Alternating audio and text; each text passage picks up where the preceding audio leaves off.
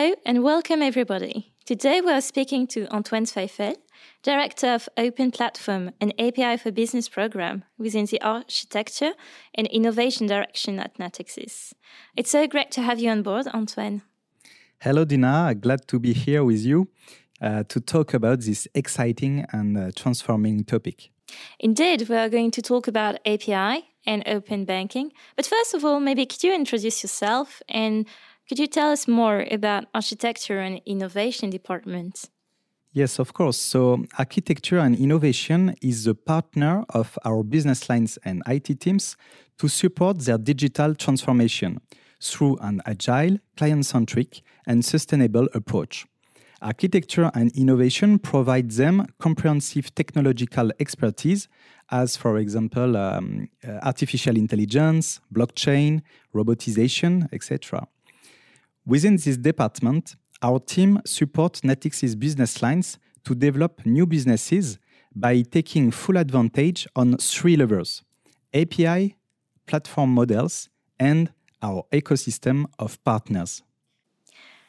That's great. So you told us about a lot of uh, different and various technologies. But first of all, maybe could we have a word on the global context of digitalization? How is it going on? Yes, so in the last few years, banks have gone through deep changes in order to meet four key challenges. The first one is the evolution of our clients' digital needs, who ask now simple and real time services ATAWAD, so anytime, anywhere, and any device.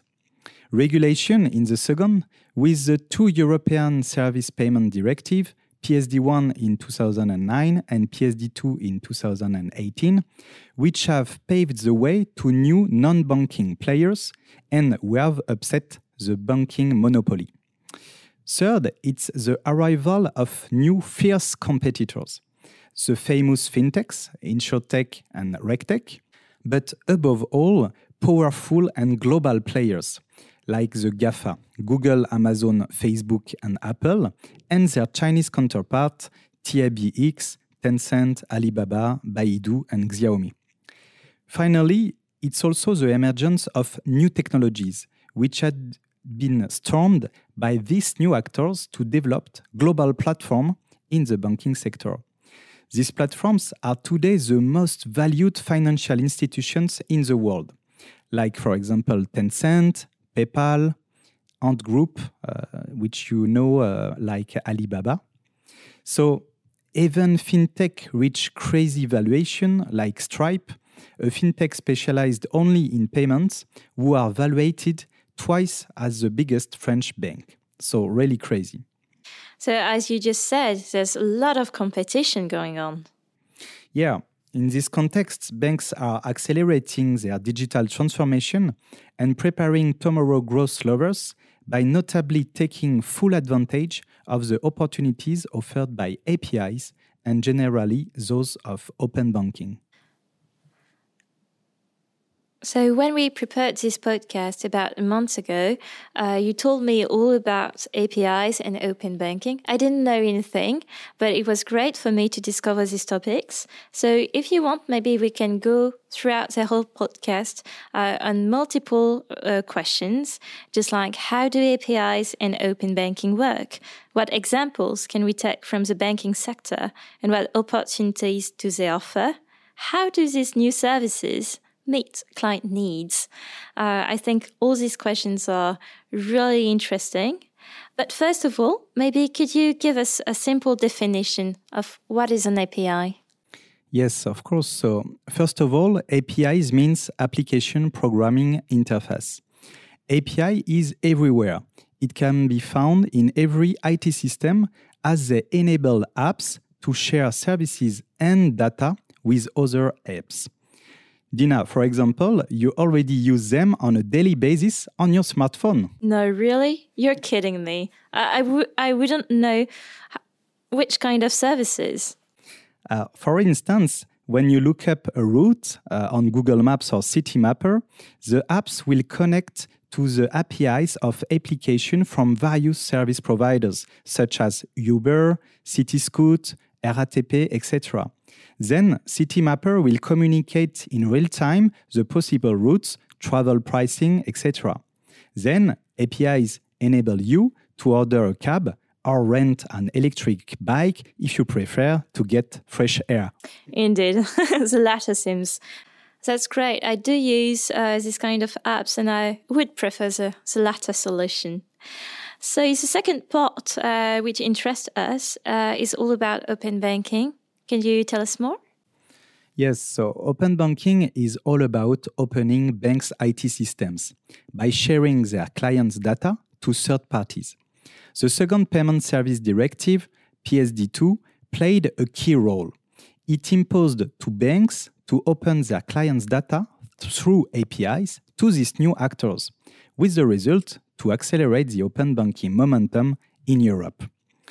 APIs are really at the heart of this model, which enables all new players to connect to banking services and data to develop their own apps. For example, Dina, I don't know if you use account aggregator like Bankin. Not really, to be honest with you. Okay, so it's not a problem because banks are um, banks also propose some aggregators. Um, I suggest that you can test it through your app, uh, Banque Populaire or Caisse d'Épargne, and it's really convenient to get all these accounts on one single interface. Indeed. So, why is the banking world adopting this innovation? Initially, banks perceived the obligation to open its IT system as a threat of disintermediation, with these newcomers who wedged between the banks and their clients.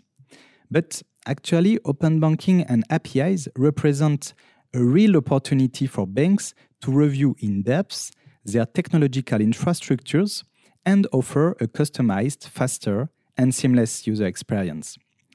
Actually, you know, Dina, API is really not new. Banks, yeah, um, banks had been using APIs for over 20 years, but as a technical connector.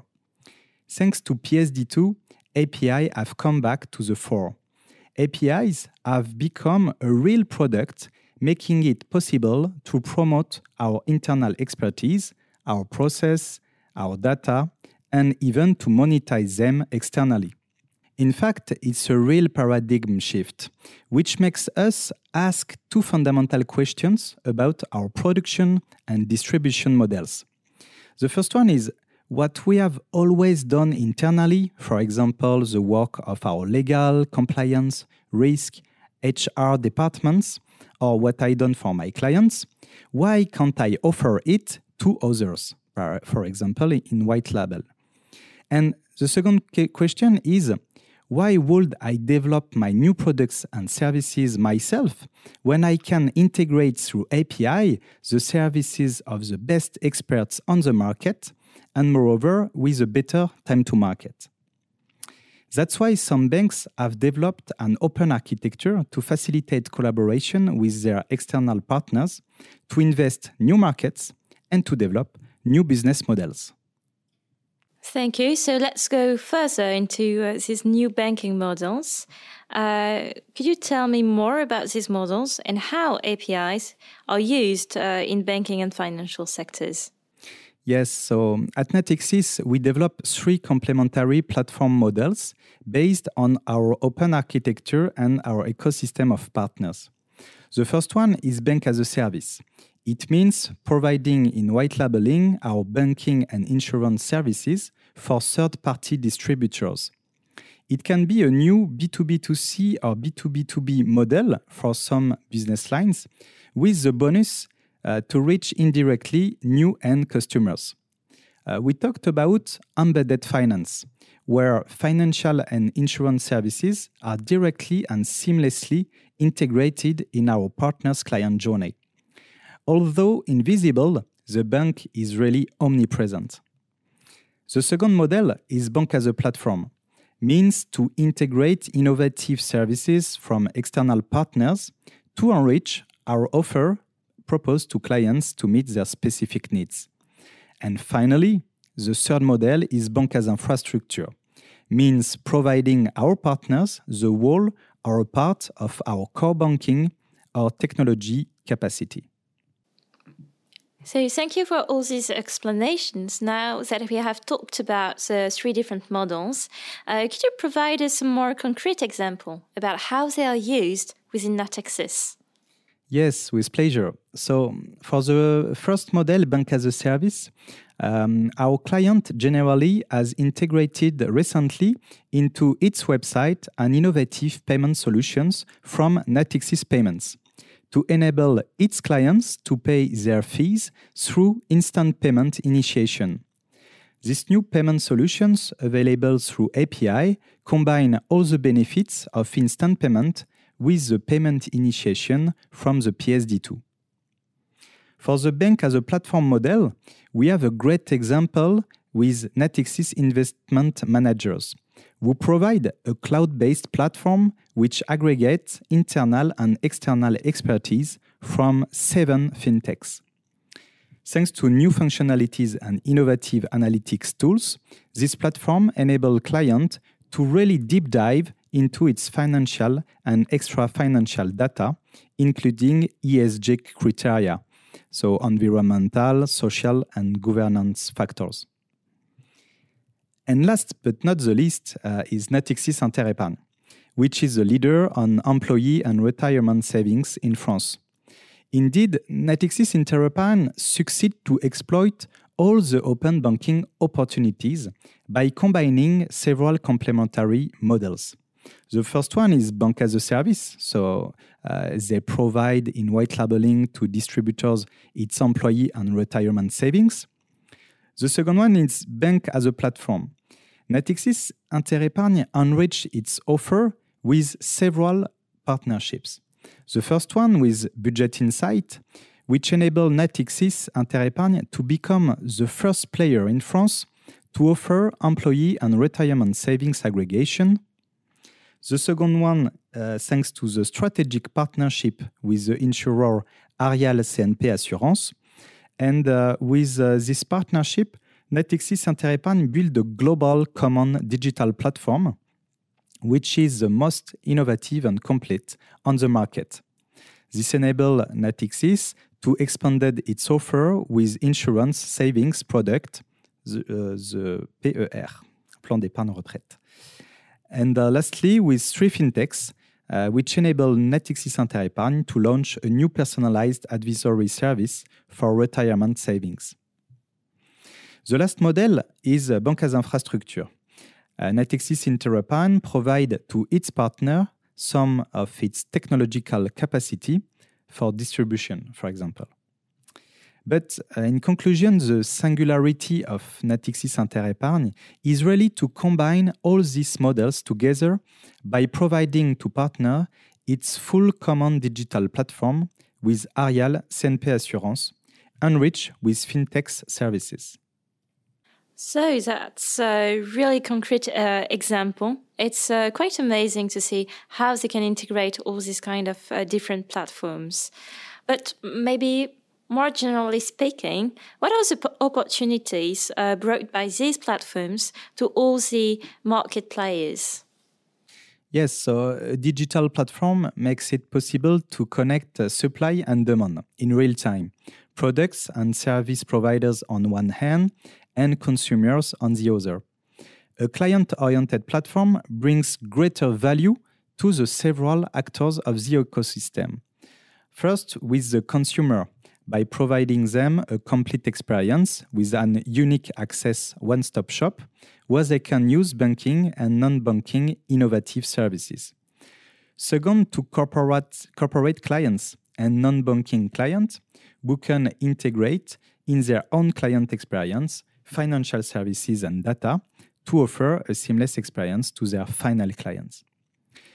To service providers also like the fintech, who can reach through the banking platform a broader customer base. And finally, to the bank, who can offer to its client a broader range of innovative banking and non banking services. Banks can also rely on new distribution channels and new business model thanks to the monetization of its technological capacities. So, all in all, it feels like all the players are fully integrated into the system. Uh, how would you describe their interactions? Uh, yes, uh, the interaction between all these actors generate a multitude of data, making it possible to benefit from the well-known network effect. I don't know if you know this. Uh, Not really. Could you maybe explain us a, a bit more? Yeah, so uh, the use of this data makes it possible to better understand the market and customer expectations in order to continuously improve its offer and to provide personalized services, which has the effect of attracting more satisfied customers and therefore more suppliers of services.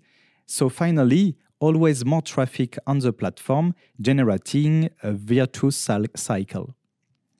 To give you an example, uh, we can cite, uh, we can quote uh, the extremely efficient Waze, uh, the GPS, compared to its competitors, which fully benefits from the network effect.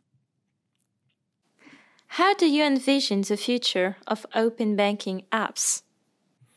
Today, the uh, opening of the banking sector allowed by the PSD2 and open banking only applies to payment accounts. The logical continuation of open banking, in my view, is open finance. Open finance refers to the openness of data from all financial services, regardless of their type. For example, savings, credit, investment, insurance, etc., which will have the effect of unleashing even more innovation in these markets. So it's the first time I hear about uh, open finance. That's great. So, what do we lack right now to achieve open finance? I think in few years, very powerful and global multiplayer market platform will certainly prevail in various banking, financial, or insurance markets. So, in an increasingly open world, the bank must, more than ever, position itself at the heart of the interactions between its customers and its partners by being connected to these platforms. And tomorrow, what objectives would you like to reach? For me, the holy grail is to build our own platforms in our strategic markets, bringing together the various actors of the banking and financial ecosystem. The goal is to serve even better our clients and to prepare our future growth levers. Sounds exciting indeed. Thank you so much for all your explanations today, Antoine. You're welcome, Dina. It's been a pleasure, and thanks a lot for this interview. Should you be interested in data, economy, or green finance? Listen to Natixis Talks podcast available on all the podcast listening platforms. Thanks for listening and see you soon.